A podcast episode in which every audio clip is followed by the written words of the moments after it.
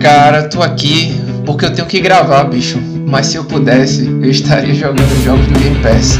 Olá, eu sou o X, Cláudio França. Como vai? Fala galera, aqui é o Quadrado, Fernando Wesley, cada dia mais parecido com a Sony, trazendo mais do mesmo e melhor qualidade. Tô igual a Nintendo no Brasil, querendo saber de nada.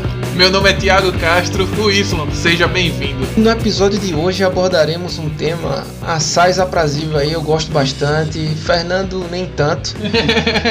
e é, a gente vai trazer hoje aqui a citação de alguns jogos indies. Né? A gente vai começar falando um pouco do conceito desses jogos, quais são os benefícios de você jogar um jogo indie, o que é que ele traz de diferente, né? sob uma perspectiva X. Isso é que é importante, muitas vezes sobre a visão do desenvolvedor ela é muito presente em jogos, a gente vai entender o porquê. Então, o que, é que vocês acham aí, meus amigos, da mesa, da bancada? Falasse num ponto que eu acho bem interessante, que é a visão do desenvolvedor, né? Então, a gente vê que jogos indies, como a gente vai entrar no conceito em breve, jogos basicamente feitos por uma pessoa só, ou por uma equipe mínima, tá ligado? Poucas pessoas envolvidas. Então, quando é a visão do desenvolvedor, normalmente ele é o desenvolvedor, ele é o diretor, ele é o sonoplasta, o design character, enfim, é maravilhoso você jogar um jogo indie porque você vê o carinho que ele tá fazendo e para você valorizar, véio, você tem que valorizar um jogo desse que é um trabalho excelente.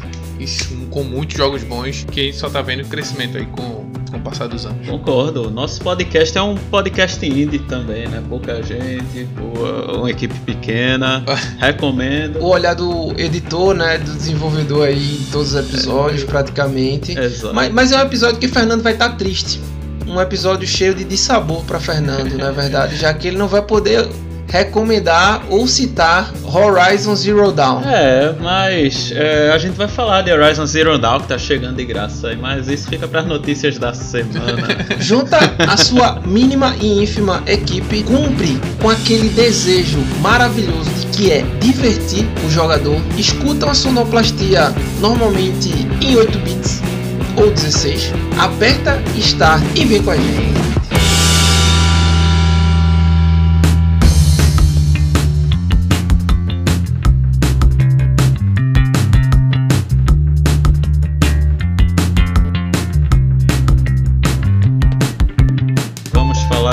Mais importante, o mais interessante no olhar desta pequena equipe índia aqui que nós temos sobre os é, o que chamou a atenção. Tiago, o que chamou sua atenção essa semana aí? Compartilhe conosco. Chamou a atenção que eu achei engraçado é o cara sair e voltar para a empresa, né? o diretor de Marvel's Avengers volta para a Naughty Dog, né? O Shaw Escape, eu não sei como é que é o segundo nome dele, Escape. Enfim, ele também dirigiu Uncharted The Lost Legacy, né? Em 2000 e... É, uns dois anos atrás, algo assim. 2017, por aí. Enfim. E, e, esse cara. Ele deixou a Crystal Dynamics e tá de volta a Naughty Dog. Não, mas. Ele já. Ele, ele tava no Marvel, naquele do cinema tal. É, era aquele Marvel? Não, o jogo. Ah, então beleza. Então é louco. Da Crystal Dynamics. Eu achei que o cara tava fazendo efeito especial nos filmes aí dos Vingadores. Mas... Ah. Isso aí é empate. Enfim, ele um desenvolvedor uh, veterano né, na, nessa área aí do, do estúdio da Naughty Dog. Ele trabalhou em The Last of Us, Uncharted 4 e ele dirigiu né, o Uncharted The Lost Legacy, que é aquele que começou como um DLC, né? Mas aí focou em outras duas Foi personagens. Promovido. Né? É. pra quem não tá ligado, o Uncharted o, o The Lost Legacy. É, The Lost Legacy, ele foca na história né, com duas protagonistas, né? É a Chloe Fraser e a Nadine Ross. Ele jogou, acho que é de 2018 esse jogo, eu não tô bem lembrado. É, não. é, não é tão antigo não, mas é, eu acho assim que o Marvel do que saiu pros videogames não fez esse sucesso todo e ele agora pode se dedicar a um remake de The Last of Us 1. Parabéns pra ele. É, é, é, né? É, é, coisa de se pensar mesmo. E quando a galera, os fãs, né, do, quem gosta dos jogos da, da Marvel, né, os Avengers do jogo, ele disse que o jogo agora tá em boas mãos mas eu acho que isso aí foi só uma desculpa para ele não fechar a porta, né? É claro, é Vai claro. que a Naughty Dog é, é, vai ser demitido pela Naughty Dog e a Crystal Dynamics chega e fala, não, chega aí, pô, vamos conversar. É. chega mais, senta aqui bem pertinho de mim. Vamos conversar. Eu só, só digo uma coisa: Lego bom é o dos Avengers. Esse eu recomendo. Ah, esse aí eu cheguei a jogar, é muito bom mesmo. E como o Fernando falou, né, tem o, o rumor aí do, do suposto remake aí do primeiro The Last of Us. Mais um motivo aí que isso cresce, né? Como houve realidade, foi chamar ele de volta. É, a Sony subindo a ladeira e querendo botar ré, né? Então fica, fica difícil ir pra frente é assim. A galera tem que prestar atenção que pra não perder de lavada aí nessa geração, né? Que já não estão fazendo muito bem. Só pra, só pra fechar assim a notícia falando um pouco desse Marvel Avengers, a galera tá fazendo uma expansão do futuro imperfeito, né? Vai ter o Gavião Arqueiro como foco principal. E em 2021 vai ter outra expansão com o Pantera Negra. Wakanda Forever. Só pra deixar essa notícia aí pros fãs de Marvel's Avengers. sabe? Wakanda Forever. Jim Ryan, né, o, um dos principais executivos de jogos do mundo, ele ouviu o nosso podcast. É o que tá aparecendo mais na Sony, O cara é né? o CEO e presidente da Sony, pô. É, é o que tá aparecendo. É. o que tá dando as caras a tapa. Um pouco mais e ele fica relevante. O que acontece, né? Ele é, ouviu o nosso podcast, embora nossa opinião aqui tenha sido um pouco de repúdio, né, em relação à a, ideia de fechar as lojas online do PS3 e PS Vita. A Sony ouviu o povo, traduzindo, arregou e voltou atrás, né? E agora vai deixar a loja disponível. O que vocês acham sobre isso, galera? Cara, eu gostei. Eu gostei porque eles querem ter um ultimato desse serviço. Lógico, vai chegar no momento que vai ter o ultimato. Mas eu achei muito breve, assim, muito brusco eles encerrarem agora. Acho que com o decorrer da última notícia que a gente fez pra hoje, eu dei uma aprofundada nesse assunto. Eu acho que eles deram um, um toque me voe, né? Vamos dizer que vão cancelar e a gente não cancela não pra ver como é que a galera tá se mexendo. Não, acho muito improvável Não, isso. não. A Sony não pensa assim, não. Nunca, nunca. A Microsoft já, a Microsoft dá esses bait Da mesmo. Sony não, não é coisa da Sony não, né? Não é coisa da Sony, não. Sony não Mas dá é esse- sério, eu, eu, eu achei muito brusco, real. Eu não, não achei muito legal é, eles, fiz, eles fazerem isso. O que custa você fazer uma retrocompatibilidade? Ah, esqueça isso, cara. Não, não vem com Mas esse o que papo pra custa? Sony, não. Vontade. E Pra- o que não tem papo pra Sony, Fernando? Cara. Isso precisa de novos executivos. Esse cara deve ser da época que jogava os baralhos da Nintendo, pô. tá ligado? Ele tem uma cabeça daquela época, pô. A Nintendo, o que quebra a Nintendo é isso, porque é família. Não sai Meu da família. amigo, veja. A empresa não sai da família, Veja. aquela cabeça fechada. Veja, Aquela rédea de cavalo. nem o sonista cobra retrocompatibilidade, porque o executivo vai pensar num negócio que vai trazer custo pra ele, pô. Eu nunca vi um dono de PlayStation dizendo assim: "Meu irmão, se eu pudesse jogar um jogo remasterizado de graça pela PSN Plus ou PSN PlayStation agora, É o PlayStation agora. se eu. Nossa, ia ser muito bom isso. Eu vejo os caras gostando quando vem remake pela terceira vez de um remaster, né? Do, Aquela do- trilogia de, de console que não pode parar. Pois é, então é o perfil, ele tá certo, ele tá jogando a regra do jogo. Eu fiquei muito mais surpreso com essa notícia do que feliz propriamente dito. Mas de certa forma me agradou bastante a Sony voltar atrás com, com algo assim, né? É, assim, Imagina o cara, é, imagina o cara que comprou um PlayStation agora. Eu- Entendeu? O cara não tinha dinheiro antes, comprou o PlayStation 3 agora, um Slim, os... Quem comprou um PlayStation? Ah, cara. Não. Não, aí não, não compra. A galera que, que compra um PlayStation 3 agora não vai comprar jogo online. Os caras compram o jogo já, a mídia física, que é 5 reais, 10 reais. Não- Tá, poxa, é o que? Isso é FIFA em 97? dia. É? Assim, É, eu fica- vai, vai comprar lá na Center Video. não, mas o, o- o- outra questão é porque os jogos não iam ficar disponíveis, né? Eles iam tirar os jogos disponíveis. Enfim, É, é, eu- isso é triste porque nem não tem jogos jogos que tem no Play 3 que tá lá na, na PS agora. Muitos não vão pro PlayStation 4 e muito menos pro PS5. É o que eu tô dizendo. Então quem quer jogar ainda no PS3, caramba, eu tenho um joguinho que eu tô afim de jogar de novo, mas só tem no PS3. É. O cara liga e joga de novo, que tá lá disponível. O cara paga. Tem muitos pontos assim pra falar sobre esse, esse tópico. Primeiro, em relação à loja, eu eu achava desnecessário fechar. Não vejo motivo que não deve ter custo alto pra Sony Não tem, não tem. manter um, pelo menos a loja ligada, né? Isso pra mim não tem motivo assim pra, pô, vou chegar e fechar. Embora eles ainda vão fechar do PSP, né? Vão deixar aberta dos outros dois. Especialmente a do PS Vita, eu acho que deveria ficar aberta, assim, até um pouco mais do que o do Play 3. A questão da retrocompatibilidade não é que eu não defenda. Eu acho que é um- interessante e acho que a Sony deveria fazer, mas a Sony nunca se pronunciou em relação a isso. Ela bota mais desculpa que Solução. que solução e tipo fica aquela é um sonho assim que eu acho bem inalcançável especialmente em relação ao PlayStation 3 PlayStation 2 tem jogos jogos que você pode jogar, assim, que eles colocam, né? Eles colocam como jogos de PSN que você pode pegar de boa, né? Mas no, no geral acho muito, muito complicado. É por isso que eu nem sonho, vamos dizer assim, né? Eu nem sonho em relação a isso. É por isso, meu amigo, que seu próximo videogame vai ser um Xbox. É só por isso. Acabou, acabou o choro. Pode ser, né? Pode ser. É, é, bem possível, mas vamos ver. Provavelmente não vai ser o PlayStation 5 no ritmo que tá indo. Pois é.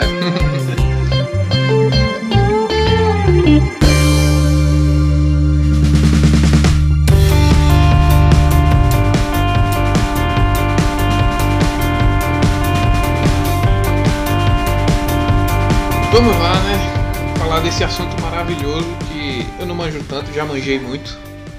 Essa conotação ficou meio estranha. Mas vamos falar dos jogos indie, né? Jogos eletrônicos independentes, comumente referidos como indie games ou jogos indie. São jogos eletrônicos criados por uma pessoa ou pequena equipe com ou sem apoio financeiro de publicadores de jogos eletrônicos e frequentemente focam em inovação, assim como apoiam-se na distribuição digital, 100% digital. A gente viu esse crescimento com aqueles é, com três principais exemplos, né? Que quando a gente fala de jogos indie, é, normalmente é o que vem logo em mente, que é o Minecraft, Super Meat Boy e o Faster Than Light, né? Esse jogo não é tão. Assim, muita gente não conheceu muito, mas eu joguei muito desse jogo. Eu joguei demais, demais, demais, demais. Porque ele, ele não tem um. Não acho de gráfico, meu Deus, que gráfico lindo, maravilhoso. Mas o, o que você mais faz nessa nave, no espaço, é a administração de recursos. É muito interessante, mesmo, muito interessante eles pegam como base muito, tipo a Enterprise, né, do, do, do, Star Trek, por exemplo. Eles pegam muito, muito como base. E outro destaque assim de jogo que toda vez que a gente fala de jogos indie com muito destaque foi o Torchlight, né? Que teve para PC uhum. e Xbox 360 na época que vem com aquele estilo Dungeon Crawler, né? Que é conhecido como o Diablo, estilo Diablo. Inclusive, inclusive o Torchlight 3 é está disponível aí para Game Pass no console. E o outro jogo que eu achei muito interessante também na época, que a gente pode dar de destaque também, é o Braid, né? É um jogo, vamos botar entre aspas aqui, menos indie, né? que é massa porque você tem aquele tipo de quebra-cabeça e você volta no tempo e tal. É, é massa, é massa. É um jogo bem. É uma jogabilidade bem única que ele tem. E o, o mais engraçado é que, tipo, ele tem um, um, uns plots muito, muito. O plot dele é. Pô, se eu for falar aqui, é um spoiler gigantesco. É, é tira a experiência todinha de Braid. é só jogando mesmo pra, pra saber. E vocês, meus amigos, qual assim, o que vocês entendem sobre indie? O que vocês acham? Se teve algum acesso, se jogou? Cláudio não, Fernando, essa pergunta é mais pra Fernando. Deixa eu falar primeiro que eu vou falar pouco, né? All the On E provavelmente Cláudio vai deixa, ter muito mais Deixa eu falar primeiro pra não falar merda. É, eu vou falar pouco pra não falar besteira. Quando eu penso inicialmente, hoje em dia não mais, mas antes é, eu pensava em jogo indie como jogo é, 8-bit, 16-bit, né? Que era a ideia, né? A galera se juntava, fazia aquele. Se lembra é, o DD você fazia lá, né? Aquele RPG Maker, sabe? Aí você fazia o seu, o seu joguinho e tal. Uhum. E pra mim nunca me passou, é, pelo menos aquela. Pô, é aquele jogo que vai ter uma, uma história muito profunda, é um jogo que vai ter, assim, algo que vai te conectar. É algo que você apenas teria que fazer por repetição ou, ou simplesmente um quebra-cabeça, como o Thiago falou, né? Então, tem alguns jogos que até deram na, na Plus, como o The Witness. Uhum. É, teve outro que acho que é The Bridge, alguma coisa assim, que são jogos de quebra-cabeça que você tem que ficar lá tentando encontrar a solução e não são jogos que eu acho interessante. Eu pessoalmente não não gosto. Eu acho que, pô, você faz duas, três vezes, pode ter 100, tá ligado? Mas para mim fica enjoativo. Então, é, essa minha percepção de, de, jogo indie começou a mudar há pouco tempo com jogos tipo o Ori, né, que a gente vai falar um pouco mais, como o Hollow Knight, como o Journey, que são jogos é, que tem uma trilha sonora que é talvez o que me chama mais atenção, mesmo eu não tendo infelizmente nenhum headset com HDR, quer, é, quer dizer, o, o Dolby Atmos 7.1 espacial. É, o HDR Atmos, né? Que é o headset da, da, com HDR foi O top, headset Dolby Review Atmos. É isso aí, é isso aí. Pô, você começa a ficar imerso no jogo. Os jogos eles começam a ter uma história mais é, profunda, algo que pô, você quer explorar mais aquele ambiente, você quer dedicar mais tempo. Isso me ajudou, né, um pouco a mudar a percepção de jogos indie. E você, Cláudio? Comenta aí sua experiência. Agora eu vou separar meia hora aqui. Nossa, isso não. Não, eu vou tentar ser breve, eu vou tentar ser bem breve, senão seria até redundante no que vocês falaram. Pra mim, assim, jogos indie, cara, uma das coisas que mais me atraem nesse tipo de, de gênero, né, de jogo mesmo, é que eles cumprem muito bem com o que para mim é a máxima dos jogos, que é divertir. Então, cara, eu fico, eu fico, eu me divirto muito jogando jogos dessa natureza, né? Então, como a gente falou anteriormente, você vê muito do estúdio, né? pequeno, do dedo de cada um ali muito envolvido. Tem casos aqui de jogos, um, inclusive que eu vou citar que vai sair esse ano, que o cara fez tudo. O cara fez a animação, o concept art do jogo, o game design, gameplay, programou, fez as músicas, enfim, o cara, o cara, ele, ele fez tudo. o cara é até musicista. Não, terminou de desenhar, vai pegar a gaita pra. É. pra fazer. E, e, esse jogo vai sair day one. é, e eu tô, vou, quero muito jogá-lo. Eu vou citar ele no final do podcast. Se você quer saber que jogo é, Fique aí até o final. Olha aí, olha aí, gostei. Então, então, cara, eu me divirto muito jogando jogos dessa natureza. É sabido por todos, né, que a gente tem grandes exemplos aí que chegaram até concorrer Game of the Year. E o caso do Journey aí, ele ganhou o jogo do ano, né? A gente vai discutir um pouquinho mais sobre ele. Então, não me incomoda o jogo não ter gráficos excelentes, sabe? Porque eu vejo que às vezes o cara fez um jogo todo pixelado, mas tem sombra ali, tem textura, occlusion, tem gráfico, sabe, empregado ali. Não é aquele gráfico redondo, não é aquele ray tracing, alguma coisa do tipo, mas tem muito carinho e muito apego ao jogo com a visão e a assinatura do, do desenvolvedor ali. Então essa, essa é a minha concepção.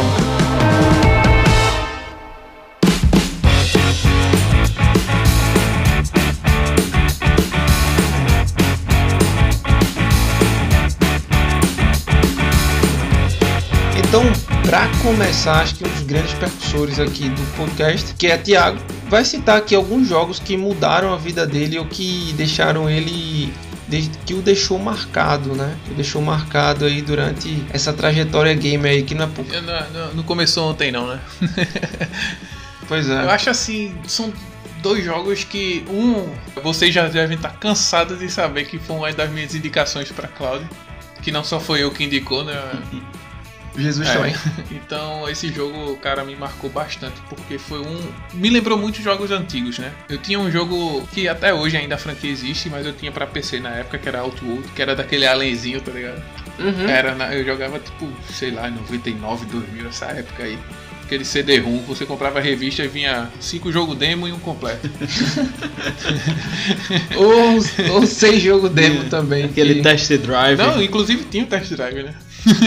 É, exatamente. Enfim, o jogo é o Dead Cells, né? Esse jogo tem uma personalidade única, mas você vê, vê várias inspirações nele, tá ligado? Uhum.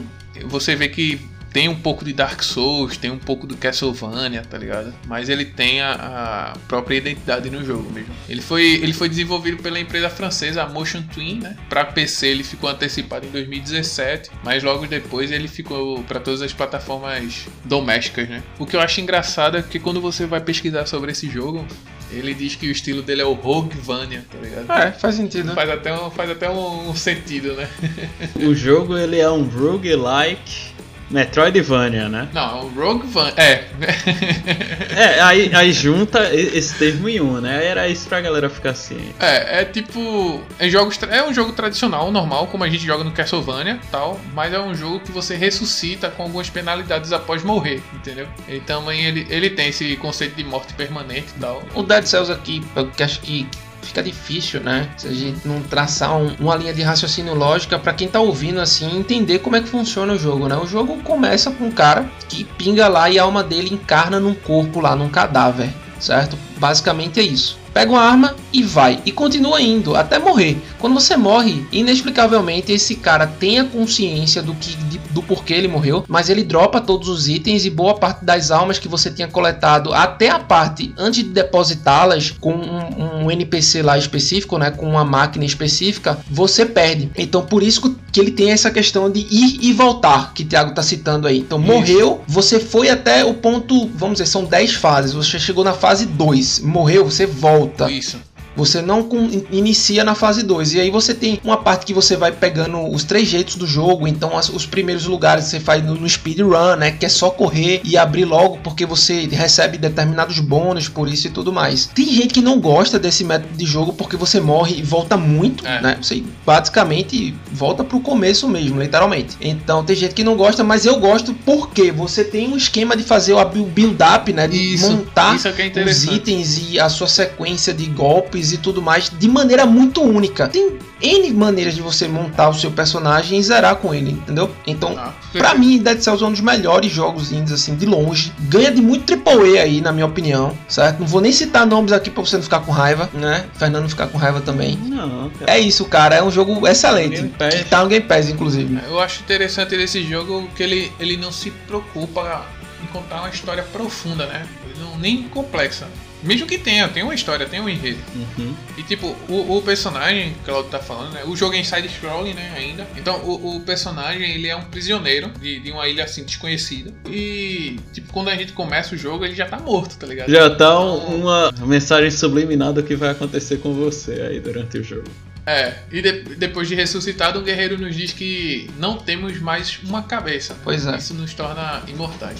Enfim, e aí é só, só história. Aquele jogo que você vai morrer apenas 300 vezes até entender por que tá morrendo. Isso sendo bondoso. Cara, não, não necessariamente. Eu conheço gente que, que pegou o jeito do jogo bem rápido, né? E zerou, assim, bem rápido mesmo. Tem essa questão de você voltar do jogo, mas não é também uma regra, entendeu? Cara, assim que eu comecei, que eu joguei a primeira vez, eu tô até rejogando agora, que é um jogo baseado numa lenda brasileira, né? Que é o Dandara. É massa. Cara, esse jogo tem um estilo totalmente diferente de, jogabilidade, né? Tem e único, o, né? O feeling hum. do, do Metroidvania também, um mapa gigantesco e tal. Se, assim, se até hoje temos pouco exemplo de bons jogos produzidos no Brasil, né? Eu acho que Dandara é um, um, um exemplo de excelente qualidade. O jogo é totalmente brasileiro, 100%. Até na, nas inspirações, né? Já que Dandara é uma lenda brasileira, né? O jogo tem para PC, para PS4, X,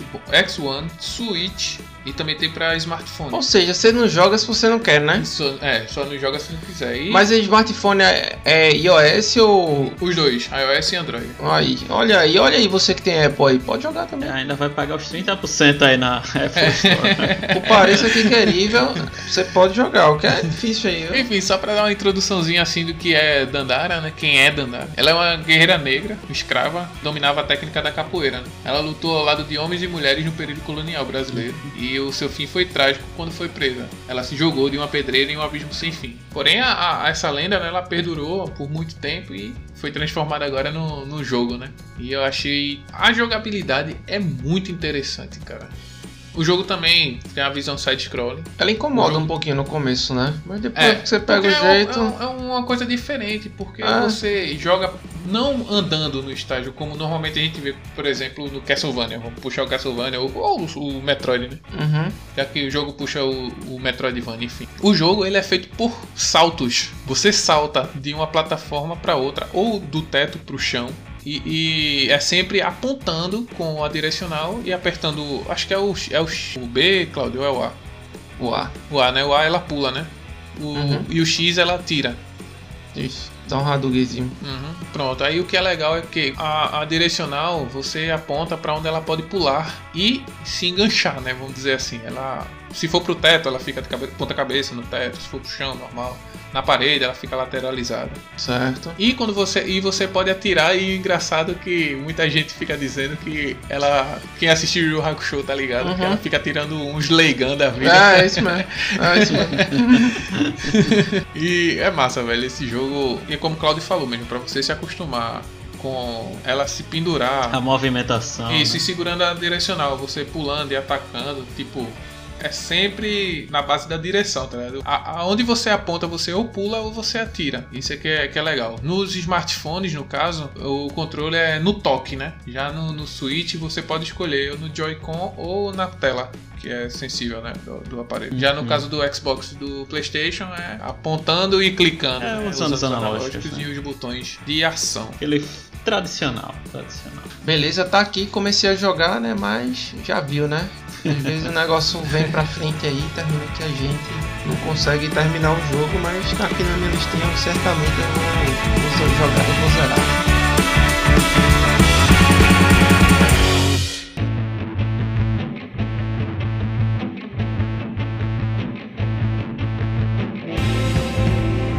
Vamos falar aí de algumas, algumas poucas experiências que eu tive com jogos indie, né? Teve uma que foi excelente, foi muito boa. Começou no Game Pass, que foi com Hollow Knight. Aí sim. Recomendo esse jogo, é fantástico, é lindo, a música é perfeita, o desenho dele, né, a arte que, que utilizam tanto do personagem como dos, dos adversários, né, que eu vou chamar assim, né, que são os outros insetos que tem na, no mundo do Hollow Knight, como do cenário, né, da a variação que ocorre entre, entre o mapa, né, do jogo é linda, é fantástica. E eu comecei a jogar no, no Game Pass, é, no computador, ele entrou na época que eu tava assinando, né? Pô, comecei a jogar, joguei umas 20 horas. é. Claro que como eu joguei pela primeira vez, o, o cara fica com muito mais medo, né? De sair andando, desembestado no meio do mapa, porque Uhum. além de ser um jogo que é o famoso Metroidvania, que, que Metroidvania, a gente já falou, né? É aquela mistura de Super Metroid Com Dona Vânia. Exatamente, não com side pocket. É, e então vai ter área que você só vai poder acessar, por exemplo, quando tiver o pulo duplo. Então você começa já vê que aquela área não consegue acessar, mas quando tiver o pulo duplo vai poder. Tem área que você vai precisar quebrar o chão, então você quando tiver uma habilidade para poder quebrar o chão, você vai poder acessar aquela área. Então e você só vai pegar essa habilidade depois de 10, 20 horas de jogo para poder voltar e acessar aquela área que não conseguia, né? Eu acho massa desse jogo também que ele tem uma inspiração, acho que pelo menos 60%. Não, 50%, né? Porque os outros 25% é no Metroid e o outro é no Castlevania. Não, É em Dark Souls, velho. Eu acho É isso que, que eu ia falar, né? Então, primeiro, pô, você começa a jogar o jogo e é aquele negócio, te jogam lá, né? Uhum. É, você não sabe nem seu. Não, não sabe nem o nome. Assim. Se você não procurar na internet, você não sabe o nome do personagem. Pô, eu sei que você chega numa lojinha, tem que comprar o mapa. Aí, pô, beleza, comprei o mapa. Aí depois você tem que comprar os pinos. Sim. Pô, eu, eu vi alguma coisa interessante, eu tenho que abrir o mapa e botar o pino, né? Uhum. Ah, mas eu só posso saber onde eu tô no mapa se eu tiver um amuleto, É, se você tiver equipado Que- com um amuleto que diz onde é que você tá. que é a bússola. Isso. Então, pô, mas eu só tenho dois espaços aqui. Eu só posso usar um amuleto que dá dois espaços, né? Porque dependendo do nível do amuleto, né? Você vai ter mais ou menos espaço. Tem os Então, slots pô. É. eu quero usar a resistência. Pô, aí você não vai poder usar o a bússola. Então te vira aí, tá ligado? Escolhe o que te interessa. Então meio que você vai conhecendo o mapa, né? Vai andando. Então eu me lembro que eu tinha jogado umas 20 horas e aí deixei pra lá, né? Aí veio de volta na Plus, né? Foi um jogo que deram não sei quando aí, acho que final do ano passado. E, e voltei a jogar algumas semanas. Aí como eu já sabia na minha mente, né? Eu já sabia onde era tudo, pô, comecei a jogar, foi direto. Eu acho que quando eu. Menos de 10 horas de jogo eu já tinha passado, né? O que eu tinha feito no. É porque o cara sofre tanto, o cara sofre tanto pra chegar onde ele chegou que ele decora tudo, pô. É, eu decorei tudo, eu sabia onde tava. Pô, eu sei que eu tenho que pegar esse primeiro, eu tenho que ir em tal vendedor, assim, que vai estar em tal lugar e fazer isso. Aí, pô, eu- a- o conhecimento já adiantou todo esse esse estresse que eu teria, né? Toda essa questão. Pô, eu já sei que vai enfrentar tal mestre. E, além de tudo, eu já tava mais tranquilo, assim, porque eu, eu acabei jogando Bloodborne, né? E você sabe do, que nos jogos, pelo menos o Dark Souls, né? Que são os Souls-like,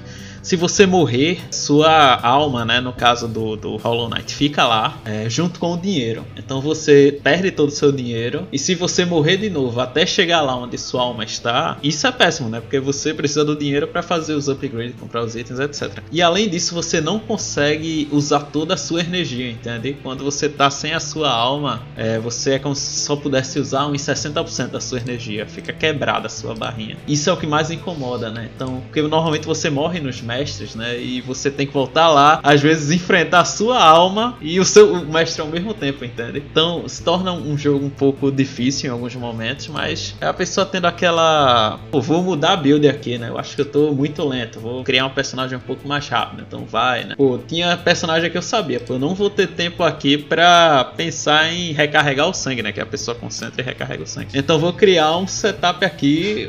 Quem morrer primeiro ganha, né? Quer dizer, quem morrer primeiro perde, quem matar primeiro ganha. E assim foi, né? E, e, e, funcionou com alguns mestres. Então acho lindo, fantástico. Eu acho que o que mais me convenceu desse jogo é a trilha sonora que você quando entra no começa a, a, explorar o mapa, que vê como as músicas elas são aquele instrumental que envolve você jogando tanto de fone de ouvido como de na TV normal, né? É fantástico. Ele tem uma pegada bem pesada, né? O, o... Aquele instrumental profundo assim, né? isso, né? Que isso. você Exato. Ele tem um pouco, ele pouco daqueles metal funeral, tá ligado? É verdade. O jogo aí é, é uma coisa que é, é um tema para discussão assim, porque como o jogo ele não fala quase nada assim, você tem que entender um pouco da história. Não tem nem documentos assim no jogo para explicar, né? Não tem, você vê talvez em algumas memoriais, sabe? Na verdade o cara encontra registros, né? É, você vê e supostamente acha que isso é para proteger algo, tá? É, mas assim é muito pouco, então para você entender o jogo realmente você tem que procurar na internet assim, aqueles fóruns ou ver o que a galera galera disse.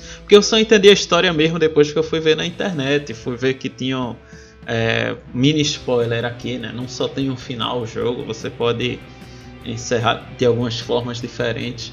Então, isso assim, para algumas pessoas é um ponto positivo. Sim, sim.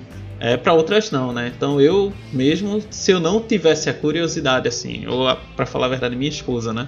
Não tivesse a curiosidade de ver, poxa, mas só tem o final poxa, mas o que é que tem para fazer nessa região aqui, entendeu? Se eu mesmo chegava lá, dava aquela conferida até um pouco minuciosa, mas ela que dizia: não, olha, nessa parte aí pode fazer isso, se usar tal amuleto, tal magia, vai acontecer uma coisa. Então. É, porque assim, o jogo também, boa parte da história ele é contada de um jogo de um modo bem sutil, né? Ou até mesmo indireto, né? Uhum. Com as cenas e os diálogos lá que aparecem. Então ele só insinua a ligação entre os personagens, né, que tá lá, e você tem que ligar os pontos, velho. Cara, eu vou dizer. Tá não, não, vou dizer. Vou dizer uma coisa. O nome do jogo. O melhor, né? Não, o nome do jogo jogo é Hollow Knight, que significa cavaleiro. Cavaleiro vazio. O, ele não tem sentimentos. Ele não tem. Ele não fala uma frase no jogo. Uhum. Ele é, é, exatamente isso que ele tem que ser. Ele tem que ser vazio, ele tem que ser sem sentimento para poder cumprir o seu propósito, a sua missão. Se ele tivesse um pouco de sentimento, algo qualquer que seja, é, a missão falharia, entende? Então é, é uma história linda, tanto que eu vou terminar por aqui, eu falo mais tempo. Depois eu falo que, assim, ó, só pra trazer aqui de novo, Halo é um Hollow Knight, viu? Que a armadura de Halo é vazia para representar você que tá jogando. Cara, é, Fernando entrou em contradição com o que ele disse aí no podcast sobre cutscenes, né? Que ele queria a história contada. Hollow Knight tem nada disso. nada. Nada de história, nada. Mas isso. Tem história pra caramba. Isso, contada. tem muita história, mas você tem que correr atrás. Isso é como eu digo, tem um ponto positivo e um negativo. Eu, eu gosto, eu gosto Concorda? desse jeito que a história vai sendo contada com você, tipo, pegando um papel, sabe? Com você interagindo com um personagem que vai citar outro personagem que vai estar tá lá mais, mais lá na frente, né? Eu acho que negócio tudo mastigadinho não, não, é legal, não. Mas enfim, cada um é cada um, né? É, é cada um. Eu gosto desse, desse lance jogado aí. E o seu segundo jogo aí foi qual? Não, aí só assim, para completar, é como eu digo, né? É, é, ponto positivo e negativo. Se eu não, se quer dizer, não tivesse procurado na internet, eu não saberia de muita coisa do jogo, porque não tem diálogo, não tem documento que vai fazer menção àquelas coisas. Então, é um ponto positivo. Quem gosta de explorar assim dentro do jogo e fora dele também, né, nos fóruns, ver vídeos da galera explicando, Aí é um prato cheio, não duvido e, e eu, eu gosto, assim, eu sei que eu não vou absorver tudo do jogo, entendeu? Uhum. Por isso que eu iria é, ler o, alguma coisa e iria atrás da informação, sabe? Entendo. Mas eu curto esse lance aí de, da lore sendo contada aos poucos, assim, tá ligado? E não parando para lhe explicar o que aconteceu. É. Não parando para explicar o que lhe aconteceu com um diálogozinho ou com uma historinha, uma ceninha sabe? Concordo, concordo. Hein? Mas dá aí teu segundo jogo, qual foi? Ah, eu vou falar, foi Journey. É, podemos passar. Cara, assim, eu acho que o, o, problema de Journey, pra gente falar mais assim num podcast, acho que ele pega um pouquinho, porque ele é muito visual e ele é muito pra escutar as músicas, tá ligado? Ele tem uma trilha sonora. A trilha sonora de Journey foi indicada ao Grammy, pra você ter uma, história, uma, uma ideia, tá ligado? É, é o seguinte, Journey, ele é um jogo extremamente contemplativo. Zerei no PS3. 2012, Platinou. né? Eu joguei em 2012. Zerei no PS3, saiu para PS4 também. Daqui a pouco vai estar no PS5 aí, graças a Deus, né? E aí você compra a versão que você quiser. Eu ganhei na Plus. Cara, é um jogo muito delicado, um jogo muito sutil, singelo e. É uma aventura bem abstrata. Né? E muito profundo. Bem fantástica. Que, que assim, eu gosto desse tipo de subjetividade. Autores como Lovecraft, dentre outros, eles apelam para isso para dar margem à sua imaginação e à sua interpretação. Journey é muito isso, né? É como você vai encarar o jogo mediante aquela jornada, né? É um jogo fantástico, mas eu não concordo com o Game of the Year indo para ele com Mass Effect 3 do lado. É, isso aí, isso aí é um ponto. Mass Effect 3 é é uma obra de arte. Eu chorei no final. Não, eu não joguei não, só joguei um e o dois. Eu peguei, peguei. Journey é uma experiência, assim, eu, eu, traria dessa forma. E o que é mais interessante, assim, que eu acho é o fato de você jogar com outra pessoa e você não se comunicar com aquela pessoa. Então você joga ao mesmo tempo com uma pessoa que é, é, é um personagem que é semelhante a você e, e, É muito legal isso. Você se comunica através de notas sonoras. Então você aperta o botão, o personagem ele faz um, uma nota sonora e a partir daí você você. É, essa nota sonora é como se recarregasse a sua energia, você também recarrega da outra pessoa, né? E aí vocês conseguem chegar em. É, é, passar por obstáculos, né? Que que precisam dessa cooperação mútua sem você se comunicar por texto, por áudio, por voz, assim, né? Então, isso aqui é bonito nesse jogo, o cenário muito bem feito, a variação, né? Como uhum. começa no deserto, aí você passa por montanha, por assim, por uma infinidade de cenários diferentes. E você, quando termina o jogo, que é bastante curto, assim, né? Você termina o jogo depois de 3 horas, 2 horas e meia. Parece que você passou muito mais tempo ali naquele cenário, teve uma experiência muito mais longa, sabe? Então, é apenas isso. Não concordo em ser Game of the Year também, mas fica uma menção. Fica em segundo lugar. É, fica uma menção, fica uma menção pra ele. Cara, esse jogo é uma obra de arte, velho, em forma de jogo. E sabe o que é incrível, Claudio? Olha a maluquice. Esse jogo joga 60 FPS no Play 4, meu amigo. Olha a maluquice. Ah, porque no Play 3, porque no Play 3 era, era 15. o joguinho 2 GB. Mas é um jogo que não importa FPS não. Tenho que tenho que, que levantar essa bola aí. Tá, tá suavão, tá suavão. É, pois é, tá, tá suave.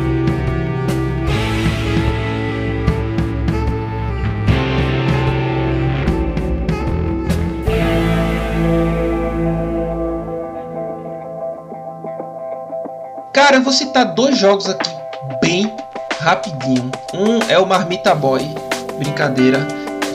o nome do jogo se chama Narita Boy. Ele saiu para Game Pass recentemente e eu corri para jogar, né? Na realidade eu tinha baixado ele no pré-download, né? E joguei. Ele tem uma pegada Tron, certo? É um jogo de plataforma. As reviews dele na Steam são muito positivas, certo? Eu acho a Steam um lugar excelente para você validar jogos, balizar, né? Comentários de jogos é excelente. Ele tem uma pegada de que você vai para o computador e entra, você fica preso dentro do eco do Digital Kingdom. Cara, e, e é muito engraçado porque os personagens que lhe ajudam é tipo assim, a placa-mãe, tá ligado?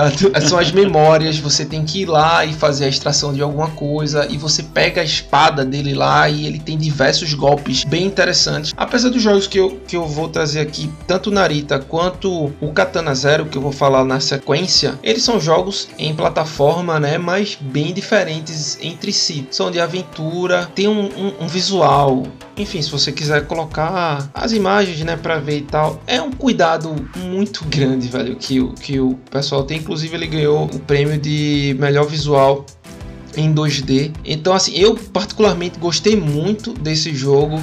Tive boas, é, boas experiências e assim, boas surpresas, né? Tanto o Narita quanto o Katana Zero que eu joguei assim que saiu pro Game Pass, o dinheiro deu certinho, pô. Eu fiquei do jeito que eu queria jogando, sabe? É, eu fiquei muito feliz assim. Então tem uma tem uma parada de, de storytelling bem interessante do jogo, certo? Onde você vai contando lá, você vai entendendo a placa mãe, ela vai lhe ajudando, né, para explicar o que é que tá acontecendo dentro do Digital Kingdom. E como eu falei, tem essa pegada de Tron, né? Vocês, vocês assistiram Tron?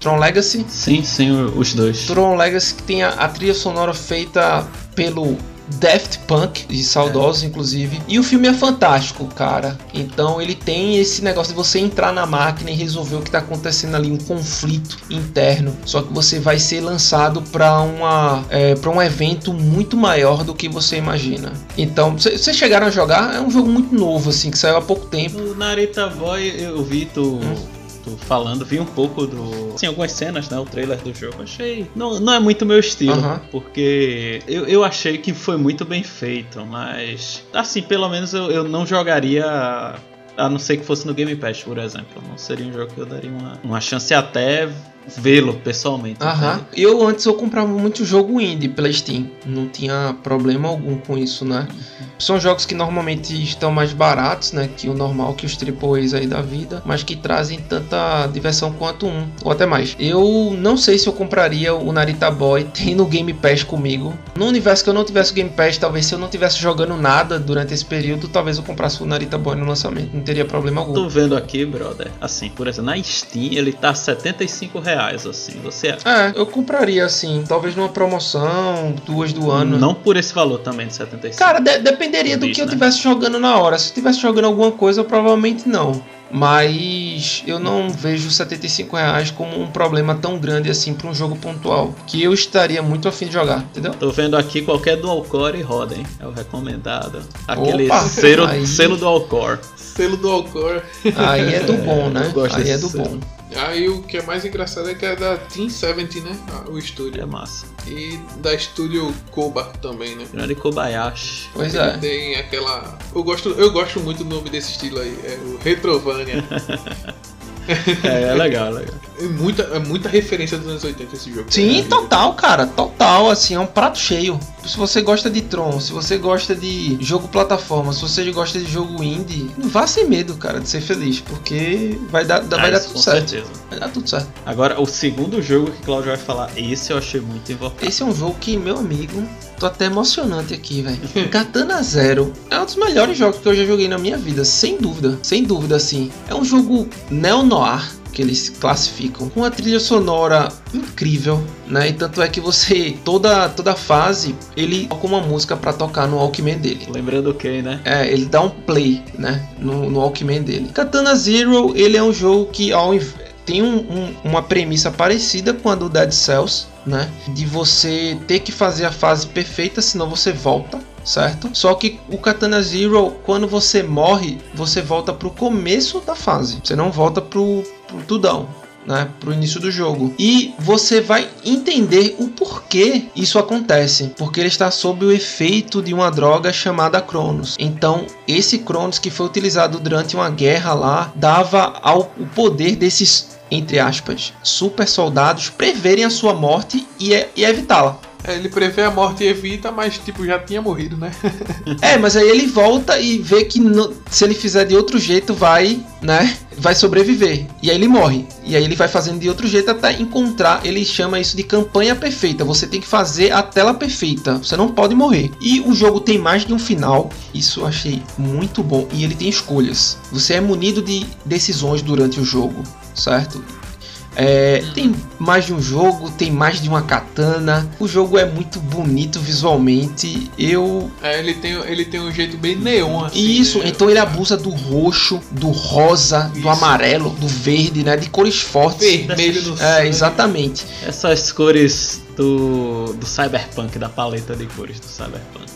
é, é basicamente isso mesmo. A instiga do jogo é você fazer o estágio o mais rápido que você pode, a verdade é essa. Entendeu? Fazer o estágio da maneira perfeita, usando pouco ou muito, você tem desaceleração de câmera. Então, assim, foi um jogo que eu tive a oportunidade, graças a Deus, aí, de jogar em 144 FPS. Faz diferença. Fala, Poxa! Demais. Falasse do negócio do, do das escolhas, Claudio, é, tem um tempo uhum. né, para você escolher as respostas. Inclusive, você não escolher determinada resposta gera o final do jogo. Também é uma resposta. Já, já, já era já outro gera outro né? caminho. Tem, tem estágio de motinho, tem estágio de filme, tem ele revendo o que acontece, tem o diálogo dele com a criança durante o jogo que é extremamente interessante. Você volta durante as fases colocando uma fita VHS. Então, meu amigo, isso aí é os elementos desse jogo me deixam completamente eu já fico feliz assim antes de jogar, tá ligado? É, a galera, a galera aproxima muito esse jogo, né? A visão da perspectiva em 2D, lógico, em vez de ser do top-down, de Uhum. Hotline Miami, né? Tem um que bem parecido assim. Sim, tem do, Do clima. e do clima e do das cores, né? Das cores Uhum. utilizadas. Tiago, eu não sei, o e Fernando, eu não sei se jogaram esse jogo. Não, não joguei, mas esse eu. Pronto, esse, por exemplo, eu jogaria antes Do do. Dead Cells. do- não, do Dead Cells não, do que ele falou antes. Do. Do Narita. Nari- Marmita Boy, exato. Jogaria É, antes do Marmita o- Boy. E Katana Zero. Se eu não me engano, em Katana Zero você. É um hit KO, né? Tanto você quanto os inimigos. Uhum, uhum.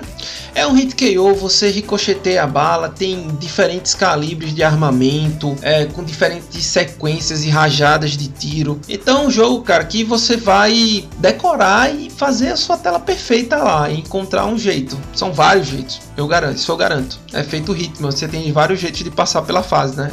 Esse também. É engraçado que ele tem esse, esse jeito retrofuturista, né? O, como o Claudio falou, o Neo Noir. Ele tem um pouquinho assim entre o, o contemporâneo e o cyberpunk, mas o mais engraçado é que não tem robô, não tem ciborgue, não tem nada do tipo. Isso. É uma cidade grande, tá ligado? O Caramba. nome da cidade é Nova Meca, né? O nome da cidade. É, Nova Meca, Meca. E vai, vai explicar a guerra que aconteceu e tal, entendeu? Ele tem essa. É como eu acabei de falar, né? Ele tem mesmo esse visual entre o contemporâneo e o cyberpunk, mas não, não tem robô, não tem é, melhorias do corpo e tal, essas coisas não. Não, tem, tem uns personagens lá malucos, assim, e o que é engraçado, porque, tipo, tu tá jogando lá pela primeira vez. Primeiro que tu não corre muito, né? Você fica com medo, assim, de morrer de onde vê os caras. Tipo assim, às vezes você tá jogando de boa, pô, abre uma porta, abre assim, o cara dá um tiro em você, tipo, morreu, tá ligado? Aí tu volta pro, pra fazer o estágio de novo e tu sabe que o cara vai abrir a porta ali. Aí tu meio que dá uma void nele e eu mato, entendeu? Tem cara, meu amigo, que morreu sem abrir a porta e foi no céu tempão, tá ligado? É. Eu desbloqueei todas as armas desse jogo. Você tem armas de curto alcance, você tem uma arma de cor, sabe? Você tem uma arma de, de mais focada no stealth, enfim. É, é incrível, cara. O jogo é muito bom, muito bom. Tá 20, e tá incluso no Game Pass e tá por 29 reais na Steam, assim. Aí vale, né? Aí é, é- é ainda. mais. Não, é ainda mais Não. um, um incentivo aí, né? Cara, eu, eu com esse dinheiro aqui, se você quer zerar os jogos, eu faria, se você tá só no PC, assinaria o Game Pass, jogaria Narita e, e Katana Zero, que daria pra zerar no mesmo mês, aí se você tá de boa. Não são jogos longos, né? A pegada do jogo não é essa. E, cara, você ia se divertir muito. Enfim, eu com, com 70 conto eu comprava Katana Zero em um hambúrguer. Pode ser.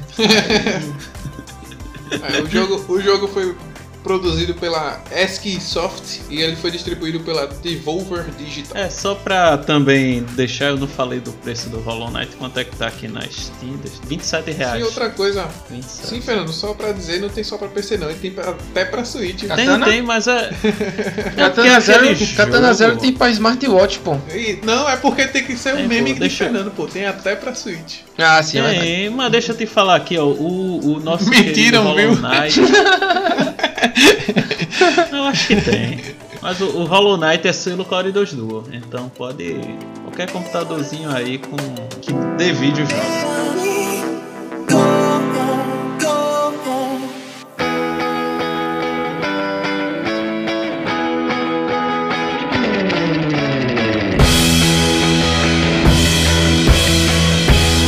Então, pessoal, chegamos ao final desse episódio saboroso. Jogos indie, a gente tem uma estiga maior assim pra falar. E engraçado que quando eu tava pensando assim em começar o episódio, eu pensei que ia ser bem breve, mas né, deu, esse, deu essa quantidade de, de minutos aí pra vocês se deliciarem com esse jogo, com esses jogos. com essas indicações também, caso você não jogou. E caso você jogou, se você tem alguma opinião sobre esse jogo, quer acrescentar mais algo, caso você queira conversar com a gente, a gente sempre responde no, no nosso Instagram, podcast X quadrado Y. A gente está disponível para te responder caso você queira acre- acrescentar algo mais sobre esse ou outros episódios. Estamos aqui aguardando suas críticas também. Enfim, antes de encerrar minha parte aqui, né, é, eu vou indicar um jogo que vai ser lançado no dia 24 de agosto de 2021. Ele vai ser lançado para PS4, PS5 e PC. Ele está previsto para esse jogo. O nome do jogo é Kena Bridge Spirits. Já anunciou, já saiu o trailer. Se você quiser ver no YouTube, está disponível também no YouTube. E ele traz uma beleza gráfica e artística sensacional. Né? O game ele, ele é desenvolvido pela Ember Lab, coloca os jogadores na pele de Kena, uma jovem guia espiritual, e com a ajuda de pequenos espíritos conhecidos como Holt. A protagonista inicia uma jornada mágica em busca do santuário sagrado. Essa é a, a, introdução do jogo. Mais uma vez, assim, estará disponível. É previsto para estar disponível dia 24 de agosto de 2021 PlayStation 4, PlayStation 5 e no PC. E é isso. E o Switch? Switch não. É, é. Ah, dessa vez não. Não dessa Beleza. vez. So close. Vida que segue. So close. então é isso, tenha um bom dia. Pessoal, mais um episódio aí. Agradecemos mais uma vez a atenção. Vou deixar uma recomendação que eu vi na lista de desejos de Cláudio e que eu achei um jogo muito bonito é, em termos de arte. Se, tá, se eu tô desejando, pode me dar, viu? Rapaz, eu tô achando que ele vai sair pra Game Pass. Vamos ver, porque estão dizendo que ele é. Opa, aí, que bicho miserável!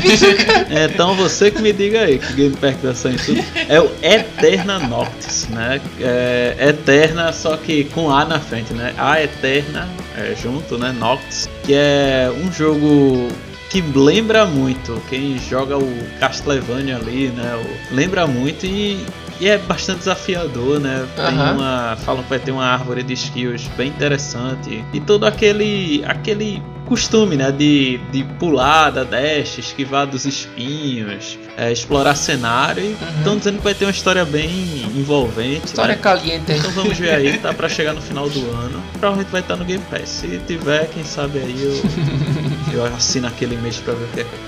Um grande abraço para todos. E para completar, é, quem tem aí o, o, PlayStation 4, Horizon Zero Dawn, pra gente não esquecer, né? Tem que falar em cada vídeo. Tá aí para sair como função do Play at Home. Então, se você tem aí, não se esqueça que vai ter até o mês de maio aí para garantir para sempre, de graça. Então, tamo aí firme e forte. Um grande abraço. Chegamos ao final de mais um EPI independente. Eu pensei que independente de tudo, eu já tava esperando a conclusão. Eu, eu vou recomendar um jogo aqui, se chama Song of Iron. No site deles, ele tá aparecendo só para Xbox e Steam, onde você pode colocar o jogo na sua wishlist e ele está previsto para me metade agora, meados de 2021, mas sem data ainda de lançamento. É, eu vi alguns trailers desse jogo e eu tô bem empolgante. O cenário é belíssimo, o cara teve um cuidado incrível com o jogo. É ambientado na mitologia nórdica, então eu acredito que o cara vai fazer um bom trabalho aí. E é isso. Espero que é tenha muito um. bonito mesmo, né? 2D é, assim. É, cara, esse jogo é muito Pô, bonito, muito... velho. Como pode? É, a gente pega o, o Hades, né? Mesmo. O Rei sei lá como é. A gente pega o Hades, né? Do, do ano passado também, é um jogo muito lindo, pô. É, mas, mas esse, esse tem um, um ar diferente, pô. Sabe? É porque o, o Hades, ele é isométrica a imagem. Isso, isso, é isométrico. E, e mesmo é, assim é, é muito é. bonito. Cara, esse jogo é tipo 2D, tem hora que tá bem pertinho de você, tem horas que ele, ele abusa de luz e sombra, entendeu? O machado, enfim, às vezes só tá o machado aparecendo numa tela toda preta ou vermelha com preto, sabe? Enfim, é um jogo que eu tô, tô esperando aí, viu? A Microsoft fez um evento de jogos jogos indie esse ano, né? E eu assisti. Esse jogo apareceu lá como um, um, jogo aí que o pessoal tá com ótimas expectativas. Espero que seja um jogo excelente, que não decepcione, que ainda enalteça mais esse gênero que tanto cresce aí, que é o gênero dos jogos independentes. Um forte abraço e tchau, tchau.